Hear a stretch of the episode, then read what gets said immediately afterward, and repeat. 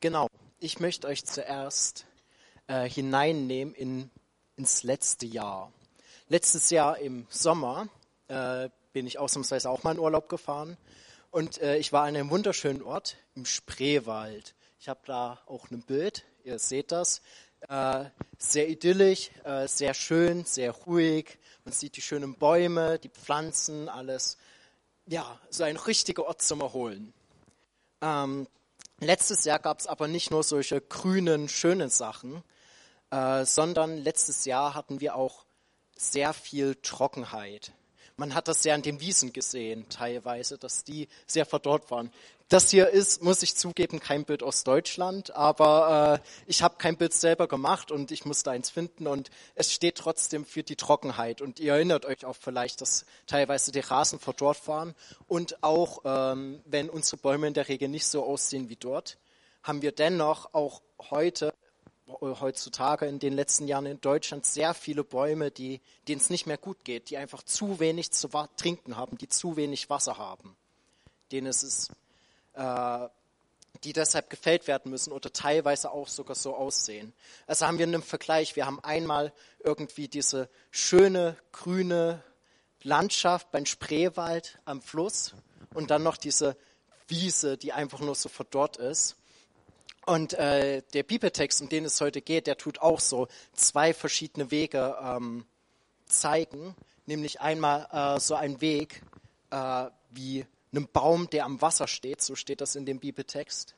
Und dort, dort geht es in den Text zwar nicht um Gras, aber ich finde das trotzdem sehr passend. Und genau diese zwei Wege gibt es auch für uns als Christen. Ähm, dort gibt es auch einen Weg, wo wir versorgt werden, wo wir Wasser bekommen und dann gibt es einen Weg, der an die Dürre führt. Und ich möchte relativ direkt einsteigen und lese vor aus Psalm 1. Wohl dem, der nicht wandelt im Rat der Gottlosen, noch tritt auf dem Weg der Sünder, noch sitzt, wo die Spötter sitzen, sondern hat Lust am Gesetz des Herrn und sinnt über seinem Gesetz Tag und Nacht. Der ist wie ein Baum, gepflanzt an den Wasserbächen das ist wie im Spreewald, der seine Frucht bringt zu seiner Zeit und seine Blätter verwelken nicht. Und was er macht, das gerät wohl. Aber so sind die Gottlosen nicht, sondern wie Spreu, die der Wind verstreut. Darum bestehen die Gottlosen nicht im Gericht, noch die Sünder in der Gemeinden der Gerechten. Denn der Herr kennt den Weg der Gerechten, aber der gottlosen Weg vergeht. Soweit erstmal der Text. Ähm, ich denke, die Hauptaussage des Textes, die ist relativ klar. Ich hatte am Anfang schon von den zwei Wegen gesprochen. Es gibt einmal den Weg der Gerechten und dann gibt es den Weg der Gottlosen. Es gibt den Weg der Heiligen und der Sünder. Und der eine führt zum Leben, der eine wird verglichen mit einem Baum, der am frischen Wasser steht und der andere wie äh, Spreu. Also wenn, wenn man Weizen wird von Spreu gestrennt, indem man die in die Luft wirft und dann wird das vom Wind weggelädt. Das sieht man später auch nochmal in dem Video, wenn ihr euch es gerade nicht vorstellen könnt. Es gibt diese zwei Wege und der Psalm stellt an uns die Frage, welchen der Wege möchtest du gehen? Möchtest du den Weg der Gerechten gehen oder den Weg der Sünder? Möchtest du den Weg gehen, der ins Leben bringt oder der in die Verdorrtheit geht, der ins Verderben bringt? Und in dem Psalm, da gibt es diesen Satz, der Lust hat an den Gesetz des Herrn und über sein Gesetz nach sind Tag und Nacht. Und äh, deshalb dachte ich mir, dass ich heute mal nicht diese klassischen drei Punkte rausnehme, sondern ich möchte bewusst dieses Lust haben am Gesetz des Herrn und über Gottes Gesetz nach sind Tag und Nacht, möchte ich hier ganz bewusst anwenden, indem wir ähm, mit dieser Hauptaussage im Hinterkopf trotzdem mal die einzelnen Verse anschauen und schauen, wie die zu dieser Gesamtaussage beitragen und was wir da rausnehmen können. Und deshalb steigen wir jetzt nochmal direkt in Vers 1 ein. Ich lese nochmal vor wohl dem, der nicht wandelt im Rat der Gottlosen, noch tritt auf dem Weg der Sünder, noch sitzt, wo die Spötter sitzen. Wir haben es hier schon mal schön markiert. Ihr seht die Markierungen. Ähm, diese Markierungen, die sind bewusst gemacht. Nämlich haben wir, äh, wenn man diesen Text liest, sieht man, dass eigentlich dreimal derselbe Satz so mehr oder weniger auf unterschiedliche Art und Weise steht. Ähm, Das ist im Hebräischen, besonders in den Psalmen, nicht so ungewöhnlich. Das hängt mit der Denkweise zusammen, mit der Dichtkunst im Hebräischen. Wir Deutschen, wir dichten ja häufig über Reime. So, da haben wir Klaus, reimt sich auf Maus, reimt sich auf Laus und so weiter. Und dann kann man das alles in ein Gedicht so am Ende reinbringen. Ähm, Im Hebräischen, im Althebräischen ist das häufig anders. Da wird eher über Inhalte gereimt. Da steht dann nicht Wörter, die ähnlich klingen am Ende, sondern derselbe Satz wird wiederholt ohne jetzt eine neue Aussage bringen zu wollen, sondern äh, um das nochmal zu verdeutlichen, um es nochmal aus einer anderen Perspektive zu sagen. Und das klingt dann halt im Hebräischen, wenn man so will, schön. Das klingt halt für die angenehm. Ähm, deshalb haben wir hier die drei Wiederholungen. Und insgesamt gibt es in allen drei Wiederholungen gibt's diese Kategorie, äh, verschiedene Kategorien von Wörtern. Wir haben einmal ein Wort der Bewegung, das ist hier das blau markierte. Wir haben das Wandeln, das Treten oder das Sitzen. Das ist irgendeine Handlung, die eine Person tut. Dann haben wir den Rat, den Weg und im letzten Satz, der ist, ist nicht ganz wörtlich übersetzt, wörtlich würde dort stehen, noch sitzt auf den Sitzen der Spötter. Das klingt im Deutschen nicht schön, deshalb steht das hier äh, in schöner da, aber deshalb passt dieses Sitzen. Äh, da steht im Hebräischen wirklich auch Sitz als Substantiv. Also haben wir einen Rat, einen Weg und einen Sitz, wo irgendwie was stattfindet. Und dann haben wir eine nähere Beschreibung in Form eines Genitivs, das ist halt der Rat der Gottlosen, der Weg der Sünder und der Sitz der Spötter. Äh, quasi als dritte Kategorie, das Gottlose, Sünder und Spötter. Ähm, und wenn wir jetzt schauen, wie diese im Verhältnis zueinander stehen, dann fällt, wenn man drüber nachdenkt, etwas auf, was ich sehr spannend finde. Nämlich gibt es da eine Steigerung. Ähm, wenn wir das Blaue anschauen, das Wandeln, Sitzen und Stehen Jemand, der wandelt, ist in Bewegung. Der geht voran, der kommt weiter. Aber ähm, dann steht als nächstes Treten. Wörtlich könnte man auch sagen, sogar stehen. Er steht zwar auf einem Weg, aber er steht. Da bewegt man sich nicht mehr, man geht nicht mehr voran, man äh, wird in der Bewegung eingeschränkt. Und die dritte Steigerung ist dann das Sitzen. Wenn man sitzt, dann bewegt man sich noch weniger, als wenn man steht. Dann ist die Form bis zur Bewegung, das ist viel, viel weiter weg. Und genau in diese Steigerung gibt es dort. Ähm, ich habe das Ganze mal mit einem Pfeil markiert in der PowerPoint, in der nächsten Folie, ja. Ähm, da sieht man eine Steigerung. Und jetzt können wir schauen, ob das in den Kategorie der gelben Wörter und der hellgrünen Wörter auch so ist. Dort ist es weniger auffällig, aber es ist meiner Meinung nach dennoch vorhanden. Wir haben einmal den Rat der Gottlosen.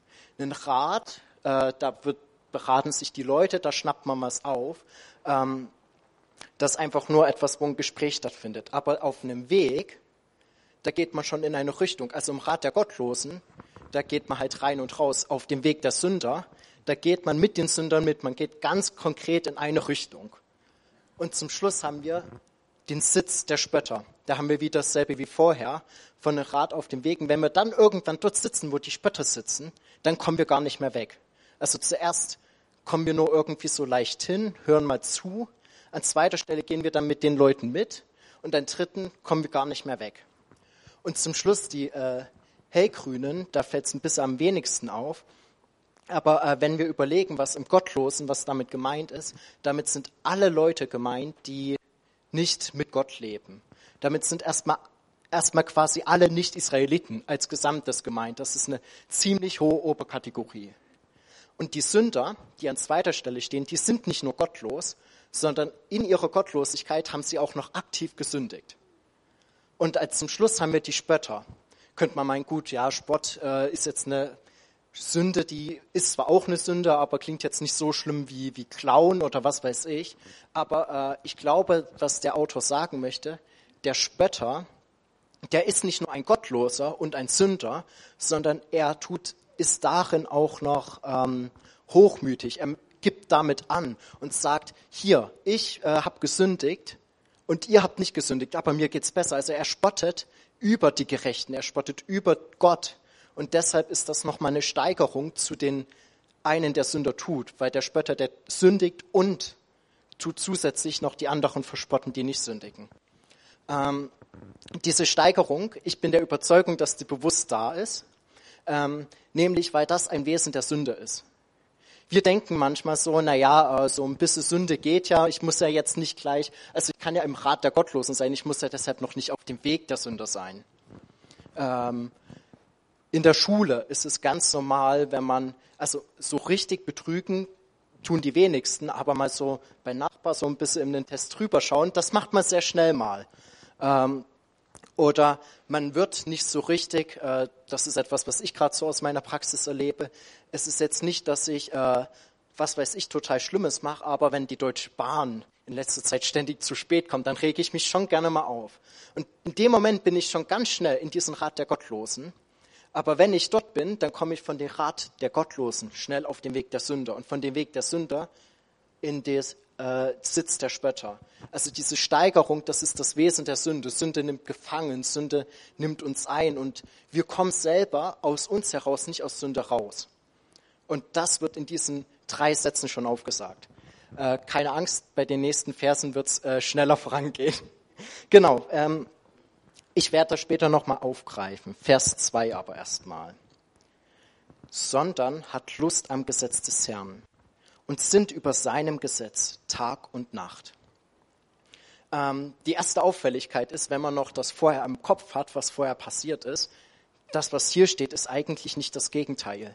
Also man könnte ja meinen, der Autor führt jetzt fort, sondern ähm, sitzt im Rat der Gerechten und geht auf dem Weg der Heiligen und sitzt dort, wo die Leute sitzen, die Gutes reden oder so aber es steht nicht drin, es steht, sondern hat Lust am Gesetz des Herrn und sind über seinen Gesetz Tag und Nacht. Das ist nach dem Autor des Psalmes das Gegenteil von dem, was wir jetzt vorher hatten. Und ähm, das ist spannend. Das Gegenteil ist nicht eine aktive Handlung im Sinne von Laufen, im Sinne von ich äh, mache jetzt gleich was, sondern erstmal ein Lust haben an Gottes Gesetz und über sein Gesetz nachsinnen. Das ist zwar auch etwas, was ich aktiv tue, aber es ist nicht gleich das Handeln, sondern es ist, liegt noch darunter, es ist noch die Ebene davor. Denn äh, dort, wo ich über was nachdenke, dort, wo ich et, an etwas Lust habe, beeinflusst das natürlich mein Leben. Ähm, und ohne dass ich Lust an Gott habe, ohne dass ich Lust an Gesetz habe, kann ich mein Leben nicht ändern. Und das ist so die erste Auffälligkeit. Ähm, das Zweite, was ich kurz sagen möchte, weil hier immer von Gesetz steht, wir haben von Gesetz immer so einen negativen Blick. Wir denken an Verbote, vielleicht denken wir auch an das deutsche Grundgesetz oder an die Straßenverkehrsordnung. Vielleicht denken wir auch nicht nur an Gebote, sondern direkt an Verbote so. Du sollst nicht und du darfst nicht und du darfst keinen Spaß haben und nix und was weiß ich. Mm, Im Hebräischen ist das Gesetz viel, viel größer gedacht. Eine andere Übersetzung, die man auch nehmen könnte, wäre so etwas wie Anweisung, wäre so etwas wie, man könnte heute schon übertragend sagen, eine Anleitung, eine ähm, Beschreibung. Klar, die Verbote und die Gebote, die sind auch noch mit drin, die sind ein Teil davon, aber es geht nicht darum, uns etwas zu verbieten, sondern uns zu beschreiben, wie unser Leben gelingt. Und deshalb äh, ist das Gesetz besonders in der Bibel, wenn man davon liest, im Alten Testament ganz oft sehr positiv beschrieben, wie die Leute sagen, ah, das Gesetz bringt Freude, es bringt Schönes hervor. Und genauso hier auch, wir sollen ja Lust haben am Gesetz des Herrn. Und das Spannende ist, wenn wir Lust haben am Gesetz des Herrn, dann passiert das, was in der Zeile drunter steht, automatisch. Wenn jemand Lust hat und Freude hat an Gottes Wort, an der Bibel, dann wird er auch darüber nachdenken. Und wenn man auch andersherum, wenn man viel darüber nachdenkt, wird man auch Freude bekommen. Ich habe da einen kurzen Vergleich aus meinem äh, Leben, jetzt nicht mit der Bibel, aber so als Analogie. Ähm, wir hatten, ich habe in letzter Zeit immer wieder angefangen, äh, ein Lied zu hören von Bach, nämlich die äh, Fuge in G-Moll. Und ich liebe dieses Lied. Und das kenne ich schon seit meiner Schule, also achte Klasse oder ich weiß nicht, wann wir das in der Schule dran hatten. Und da hat mir das schon damals gefallen habe ich manchmal gehört, dann habe ich es aus dem Blick verloren, jetzt habe ich es so wiederentdeckt. Und je mehr ich, je öfter ich das Lied höre, desto mehr Spaß macht mir das. Je öfter ich das höre, desto mehr entdecke ich da drin. Je öfter ich das höre, desto mehr bin ich begeistert, desto mehr glaube ich, dass das ein wirklich gutes Lied ist, so ungefähr. Und genauso ist es manchmal mit Gottes Wort so, wenn wir äh, das so lesen und dann kommen, dann kommen irgendwelche Chroniken und was weiß ich, dann denken wir, oh, es macht ja gar keinen Spaß und was weiß ich. Aber wenn wir uns dann beschäftigen und mehr und mehr lesen, uns mehr und mehr beschäftigen, dann kommen wir auch wieder in die Freude rein. Und die Freude sorgt wieder, dass wir uns mehr beschäftigen wollen. Also das ist ein Kreislauf. Genau wie die Sünde ein Kreislauf ist, die uns immer mehr gefangen nimmt, ist das ein Kreislauf, der uns immer mehr befreit, der uns immer mehr zu Gott führt. So, Vers 3.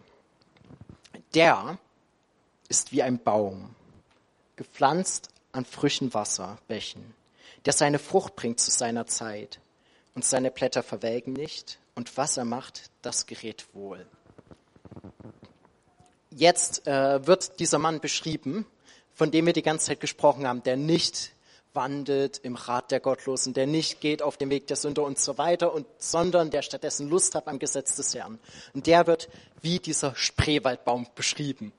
Okay, ich muss sagen, der Vergleich hinkt etwas, denn dieser Baum, um den es hier geht, von dem steht, dass er nicht nur Frucht bringt zu seiner Zeit, das macht ein Spreewaldbaum auch, sondern im Gegensatz zu den meisten Bäumen, die wir kennen, verwelken auch die Blätter des Baumes nicht. Egal ob Sommer, Winter, Herbst, Frühling, die Blätter bleiben da. Das ist, also selbst für einen Baum ist das was Besonderes und was äh, sehr Schönes. Genau. Und genau wie dieser Baum äh, durch das Wasser versorgt wird, wir hatten die Bilder von Spreewald gesehen, und äh, dadurch immer wieder neue Nahrung bekommen und grün. Genauso passiert das, wenn wir uns mit Gottes Wort beschäftigen. Ähm, das gibt uns Versorgung, dann werden wir durch Gott versorgt. Ähm, und diese Versorgung, die kann ganz unterschiedlich aussehen.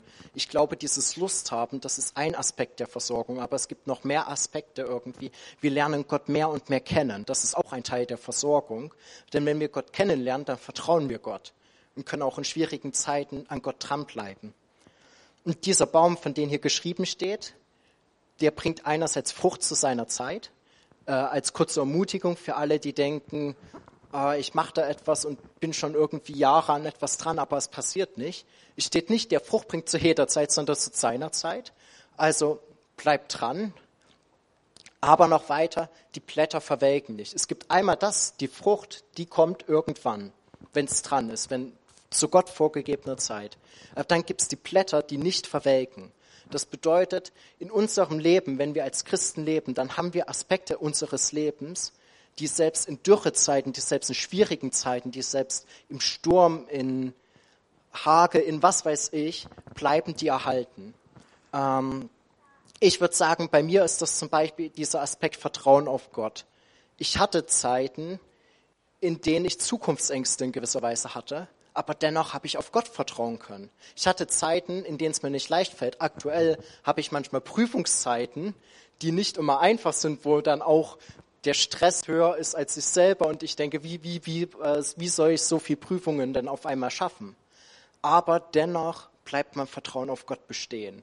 Und ich glaube, das ist so etwas, was beschrieben wird mit den Blättern, die nicht verwelken. Egal, ob man gute oder schwere Zeiten hat, es geht nicht ein immer gut, aber die Blätter verwelken nicht. Und jetzt kommt noch einen, so ein Satz, der klingt sehr naiv. Und das, was er macht, das gerät ihm wohl. Alles, was man macht, gerät ihm wohl. Richtig gut fürs Wohlstandsevangelium so. Oh, ich kann alles machen, es gerät wohl, weil ich habe ja meine Lust am Gesetz des Herrn und ich kenne Gott und so weiter. Ähm, das Problem ist, die Bibel gibt an sich auch ein anderes Bild. Die Bibel beschreibt sehr oft von Personen, die Dinge machen und das gelingt nicht. Wir hatten heute früh von Asima, äh, von David gehört, der äh, diesen einen, ich weiß nicht mehr genau, wie der Vers ging, irgendwie gelobt sei der Herr und so weiter gesagt hat. Und Asima hatte schon gesagt, als er das gedichtet hat, da ging es ihm gerade nicht gut. Da war der gerade nicht in einer Freudenzeit, sondern in einer Trauerzeit, äh, in einer schwierigen Zeit, wo er verfolgt wurde.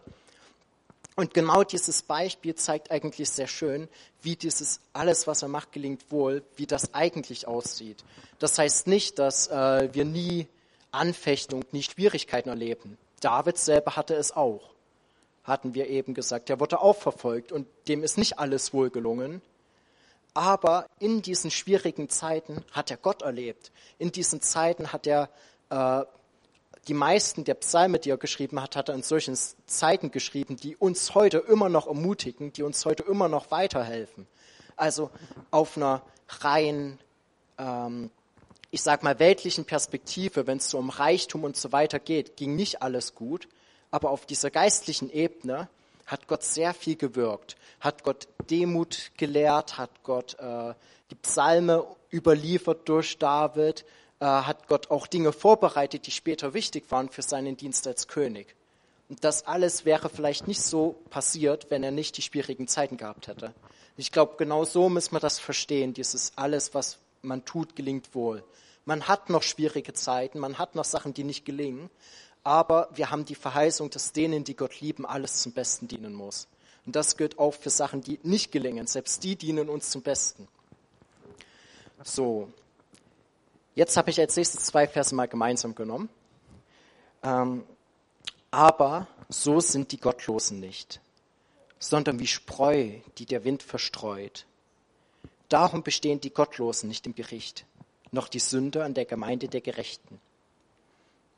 Wir haben hier die Alternativbild. Wir haben einmal den Baum, der feststeht, der fest verankert ist, der Wurzeln hat. Und dann haben wir den Spreu, der verweht wird, der weggeht, der von dem kleinen Wind getrieben wird. Im Gegensatz zu dem Baum, der selbst einen Sturm übersteht.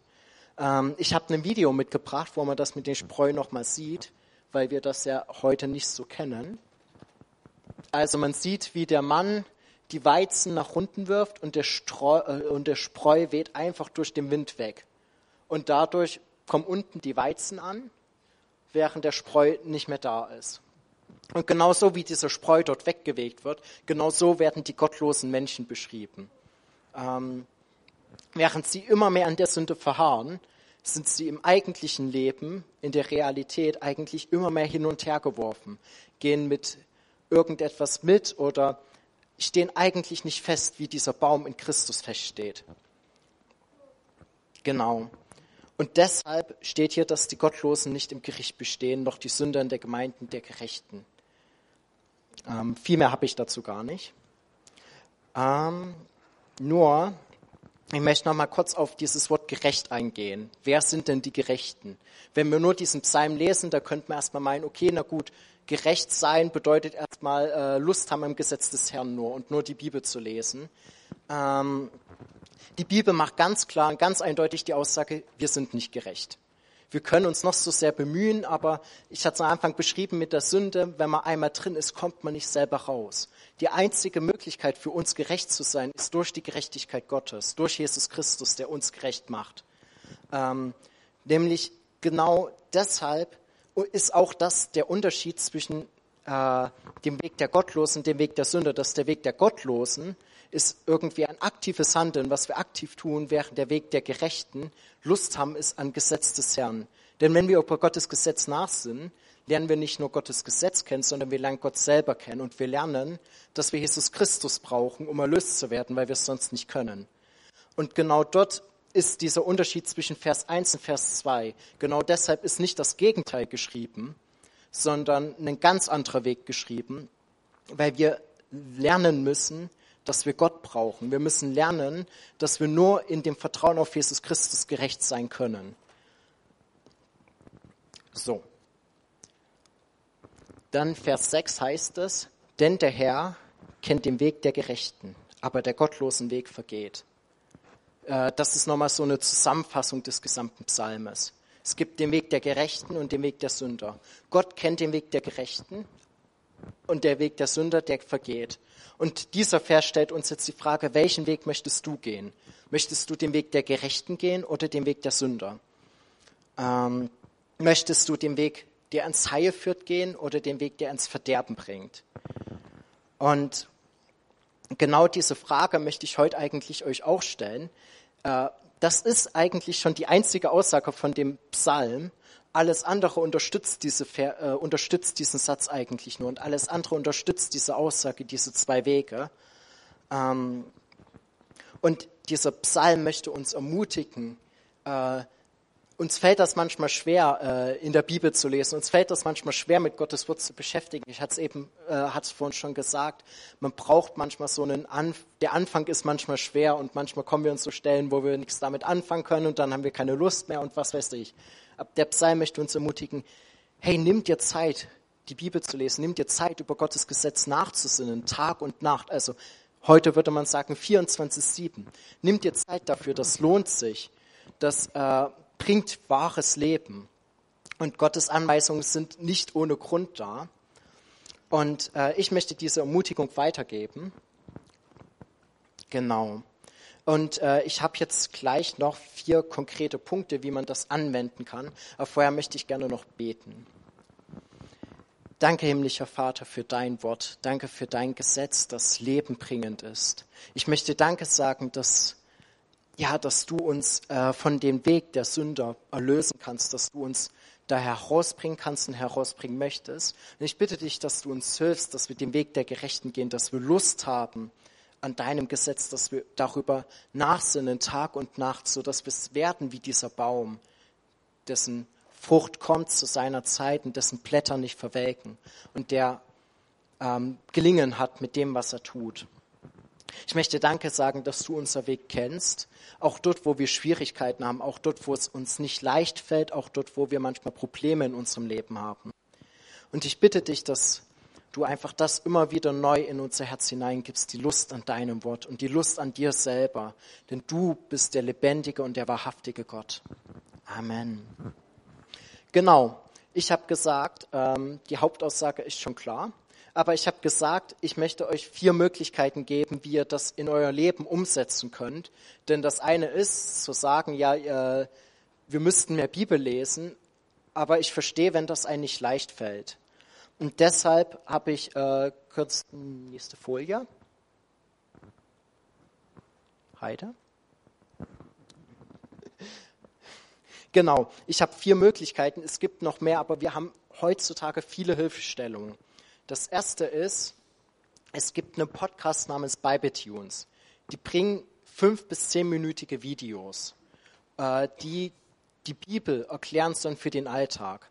Und das ist eine schön kurze Zeit. Das kann man sich zum Beispiel zum Frühstück anhören Fünf bis zehn Minuten sind nicht lange. Man kann es sich auf dem Weg zur Arbeit anhören und das hilft einem einfach, dort eine Regelmäßigkeit reinzubringen und nicht äh, und eine regelmäßige Erklärung quasi zu haben.